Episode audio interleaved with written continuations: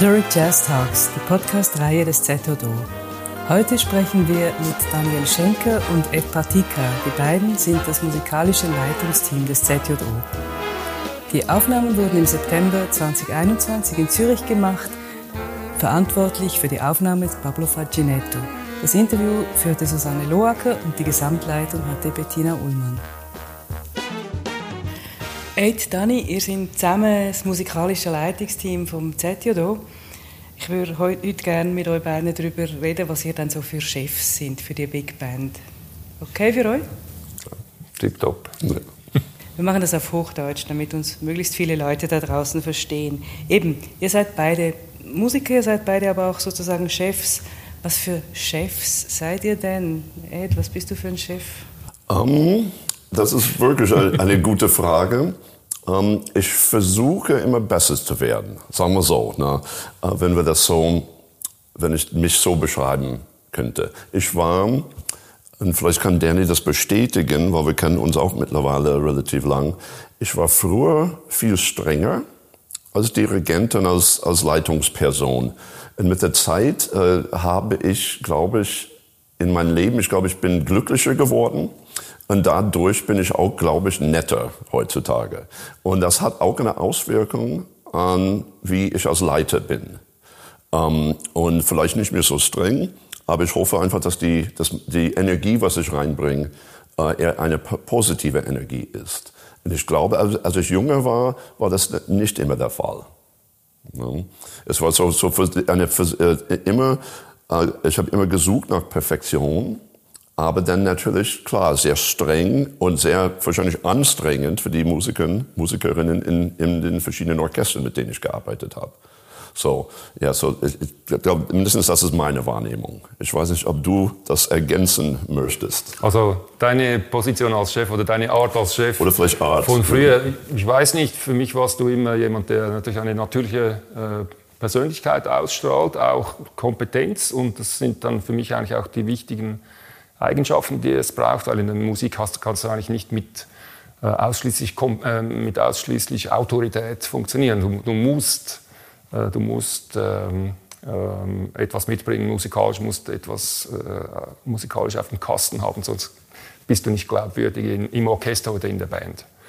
Und daher, ich, ich habe jetzt nie gefunden, dass er, äh, sagen wir mal, wir haben ein paar Mal, äh, er war auch schon beim ZJO vor längerer Zeit. Ich habe das nicht als streng, als chefig empfunden, aber er ist natürlich eine tiefe Stimme, zur Präsenz, eine natürliche Autorität ist natürlich schon da. Jetzt bist ja gerade du, Dani, als, als selber noch immer Musiker, äh, bist das ja sehr gewohnt, dass, dass man eben das beides können muss, Musiker sein und, und dann eben auch Chef und über das Authentischsein dann auch rüberkommen als Chef. Wie ist das für dich, diese zwei Hüte anzuhaben, Musiker zu sein und eine Leitungsfunktion zu haben? Ja, also ich habe das so empfunden, ich bin eigentlich nicht per se gerne Chef oder jemand, der gerne quasi äh, Leuten sagt, was sie tun sollen. Äh, für mich war es so, es war eine Art von Ver Verantwortung übernehmen, auch äh, von dem, was wir machen. Weil es ist natürlich super bequem, wenn wir irgendwo spielen, dann bin ich schön hinten, kann ab und zu einmal am Abend mein Solo spielen und äh, Noten lesen und spielen. Aber äh, es braucht mehr, es braucht Leute, die ein bisschen Verantwortung übernehmen, auch für die anderen, damit äh, die Band weiterkommt. Das ist eigentlich aus dieser Ecke, eigentlich so bin ich auch äh, dann schlussendlich Interimsleiter geworden vor äh, vielen Jahren, vor acht Jahren. Du bist ja auch eigentlich Musiker, ähm, hast jetzt vor allem Leitungsfunktionen. Gibt es in deinem Leben als Musiker manchmal Momente, wo du gerne wieder in Anführungszeichen nur Musiker wärst und die ganze Verantwortung jemand anderem abgeben würdest? Ähm, ja, es gibt schon Momente. Und, ähm, ähm, und manchmal ist es klar, dass ich das Spielen an sich vermisse. Ähm, und äh, ich habe es nicht ganz ausgeschlossen, dass ich ja vielleicht irgendwann in die Zukunft werde ich wieder spielen. Ne? Und vielleicht irgendwann mal werde ich wieder ein bisschen ähm, weniger Stress in meinem Leben haben wollen. Und nochmal in Anführungszeichen, meine Musiker sein ist auch, ein, ist auch ähm, eigentlich mit Stress verbunden. Aber zu sagen, hey, ich, ich will ein bisschen zurück, zurückschalten, und vielleicht dann doch wieder Bassposaunist zu sein, in einer Big Band irgendwo ganz gemütlich ein paar tiefe Töne spielen und so. Ne? Vielleicht kommt das irgendwann mal. Ne? Ähm, wer weiß. Nicht in den nächsten paar Jahren. Ich glaube nicht in den nächsten paar Jahren, aber irgendwann. Ich, wahrscheinlich äh, dem, dem, zum gleichen Zeit, wenn ich mir ein E-Bike kaufe. Weil äh, ich bin leidenschaftlicher Fahrradfahrer, aber ich finde E-Bikes furchtbar. Ne? Ähm, das ist nur meine persönliche Wahrnehmung, weil wenn du nicht selber da treten kannst, dann wozu? Ne? Denn warum Fahrrad fahren? Ne? Denn du solltest sowieso einen Vespa kaufen. Ein, aber natürlich, was ich gesehen habe, was sehr positiv ist, ist, dass für Leute, die vielleicht irgendwann mal ein Lebensalter erreichen oder einen physischen Zustand erreichen, wo sie nicht mehr so fit Fahrrad fahren können, denn natürlich da den Umstieg auf ein E-Bike ne, ist für mich logisch. Und so da habe ich in meine Zukunft geschaut. Und das, da wird irgendwann mal ein Punkt kommen, wenn ich diesen Umstieg auf ein E-Bike machen werde. Ne? In Holzhofe erst mit 95, aber vielleicht kommt es dann mit 80 oder so. Und wahrscheinlich zu der Punkt, zu diesem Zeitpunkt, dann werde ich wieder Bassposaunist werden. Ne? Ver genau, Verantwortung abgeben nur. Sehr schön. Ähm, man merkt, eine Führungsrolle innehaben hat auch sehr viel damit zu tun, wie man als Mensch ist. Äh, jetzt seid ihr ja eine Art, ein Führungsteam. Wie, wie könnt ihr schon was darüber sagen zu diesem Zeitpunkt, wie ihr als Menschen miteinander klarkommt? Wie ähnlich seid ihr? Wo habt ihr die größten Differenzen, Dani? Also im Moment ist es so, dass wir das, äh, wir sind wirklich daran, das herauszufinden, weil für mich war klar, als wir eine neue musikalische Leitung, also es geht ja darum, jemanden zu haben, der eine künstlerische äh, Vision hat da haben wir auch jemanden gesucht. Ich habe dann gedacht, okay, dann der neue Leiter wird dann alles übernehmen. Also auch Arbeit äh, machen, die ich jetzt zum Teil mache. Da sind wir am rausfinden. Also ich habe immer noch, ich merke, Ed ist sehr äh, einbeziehend. Also er fragt auch sehr viel zurück. Äh, was meint ihr und so weiter. Und äh, das ist jetzt am Anlaufen. Genau werden wir das dann mit der Zeit herausfinden. Wie wichtig ist dir, wenn du jetzt sozusagen neu zu einem Ensemble kommst, dass du wirklich die Leute mit einbeziehst? Das ist das, was, was du in der Vergangenheit vielleicht anders gemacht hast und dir jetzt speziell vornimmst oder tickst du einfach so?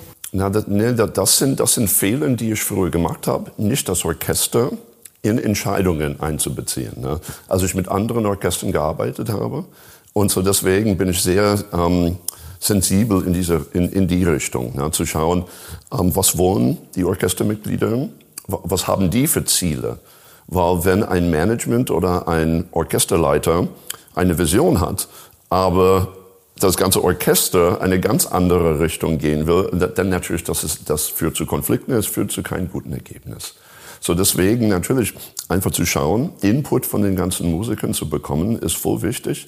Und dass wir dann gemeinsam, Management-Team, künstlerische Leitungsteam und Orchester, einen Weg, äh, Weg nach vorne finden. Ne?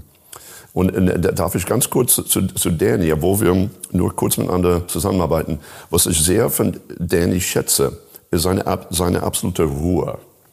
Weil ich bin jemand, äh, wie wir letzten Freitag beim Konzert gesehen haben, manchmal bin ich ein bisschen überdreht.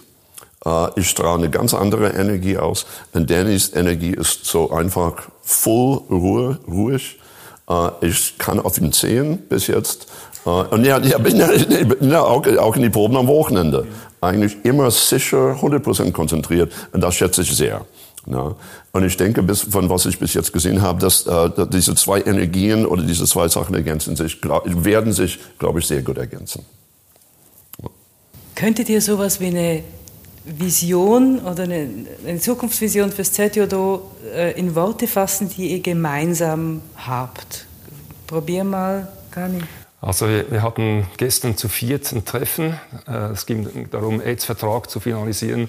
Und äh, muss zuerst Ed fragen, weil er hat gesagt, in welche Richtung das gehen kann. Mit, also vor allem, wenn er dann erzählt, wie das äh, mit seiner Band zum Beispiel in Finnland läuft, das sind äh, Situationen, da können wir nur davon träumen. Das sind Festanstellungen für alle Musiker.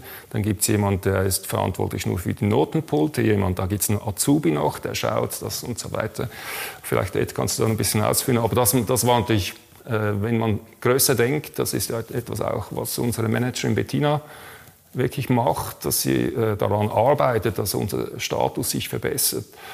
Ähm, das ist, äh, ich denke, das ist eine sinnvolle und eine gute Vision halt weit weg, aber ja, ja, aber genau in diese Richtung, so zu denken, okay, wie könnten wir einfach größer denken? Das heißt, im Jahr auch, äh, unsere Konzertspielkalender ausbauen, mehr Konzerte. Ähm, als musikalische äh, Führungsteams Mitglied, ähm, äh, für, für mich wäre wichtig, mehr proben zu können. Ja, weil weil äh, der Tatsache, dass das ZJO so ein hohes Niveau erreicht hat bis jetzt, ähm, mit so wenig Probezeit für die verschiedenen Projekte ist ein Wunder. Äh, ein Anliegen für mich wäre, hey, statt zwei Proben, warum nicht drei Proben? Dann wird das, das Niveau noch besser. Ja? Aber es muss natürlich finanziert werden. Ähm, und so weiter. Und einfach zu schauen Richtung entweder äh, fest angestelltes Orchester, die vielleicht von Stadt Zürich und Kanton äh, unterstützt wird, genau wie in Helsinki oder in Brüssel oder so anderen, anderen europäischen Städte. Ähm, sowas wäre ein langfristiges Ziel. Und auf den Weg dorthin zu schauen, wie könnten wir mehr werden. Ne? Und auch bessere Arbeitsbedingungen und mehr Arbeit für, für die Musiker hier äh, in Zürich zu schaffen. So, das wären äh, natürlich klar dazu gehören natürlich kleinere Ideen, was die künstlerische Ausrichtung angeht. Und ich denke, das wird sich auch in den nächsten Jahren entwickeln. Ne? Wir haben sehr viele gute Ideen, aber es mangelt momentan einfach an, äh, an Geld und an Optionen. Äh, in unserer ganzen Saison, wir haben nur Platz für so viele Projekte. Ähm, Danny hat mir eine Liste vorgestern, vorletzte Woche geschickt mit Ideen für Projekte. Äh, wir könnten die nächsten zehn Saisonen schon füllen. Ne? So die Ideen sind dort. Äh, und dann einfach zu schauen, wo könnten wir mehr Mittel lukrieren, mehr Unterstützung und ausbauen. Ihr schreibt gemeinsam die Zukunft des ZJO, sehe ich bedanke mich sehr. Vielen Dank für das Gespräch, Edward Dicker und Dani Schenker. Merci vielmals. Danke, Susanne. Danke.